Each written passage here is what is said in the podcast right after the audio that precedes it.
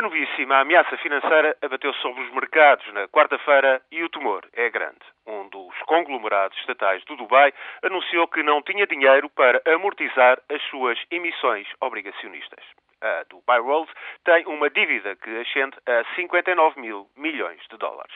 Não há dinheiro para cumprir com as obrigações da dívida que vencem em dezembro e os credores terão de esperar até pelo menos maio do próximo ano. Ora, a Dubai World, que investiu forte no imobiliário e no turismo, é apenas um dos devedores do Emirato. O Dubai, por atacado, tem uma dívida que pode rondar os 90 mil milhões de dólares e o incumprimento dos pagamentos é um risco de monta para os mercados internacionais. O Dubai tem pouco petróleo e precisa da ajuda financeira do Abu Dhabi, a mais rica das sete monarquias que constituem os Emiratos Árabes Unidos. Mas o crédito dos vizinhos do Abu Dhabi escasseia agora.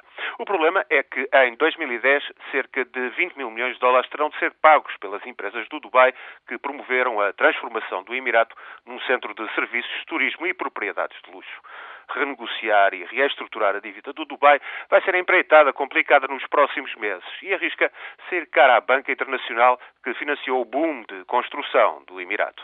Apesar de nas monarquias do Golfo tudo ser pouco transparente, impera o cálculo interesseiro de que não se chegará a um colapso, como conheceu a Islândia no ano passado, ou sequer a uma situação de bancarrota, como sucedeu na Argentina em 2001.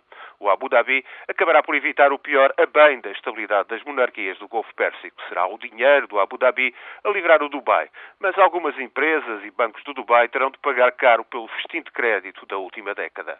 Chegará a moratória, não haverá insolvência, é o panorama que se avizinha, mas também chegarão ao fim os gigantescos empreendimentos imobiliários de luxo, aquelas ilhas artificiais em formas de palmeira, e seus luxos vão ser caro ao Dubai e a questão da gestão da dívida está outra vez no centro das atenções da finança internacional.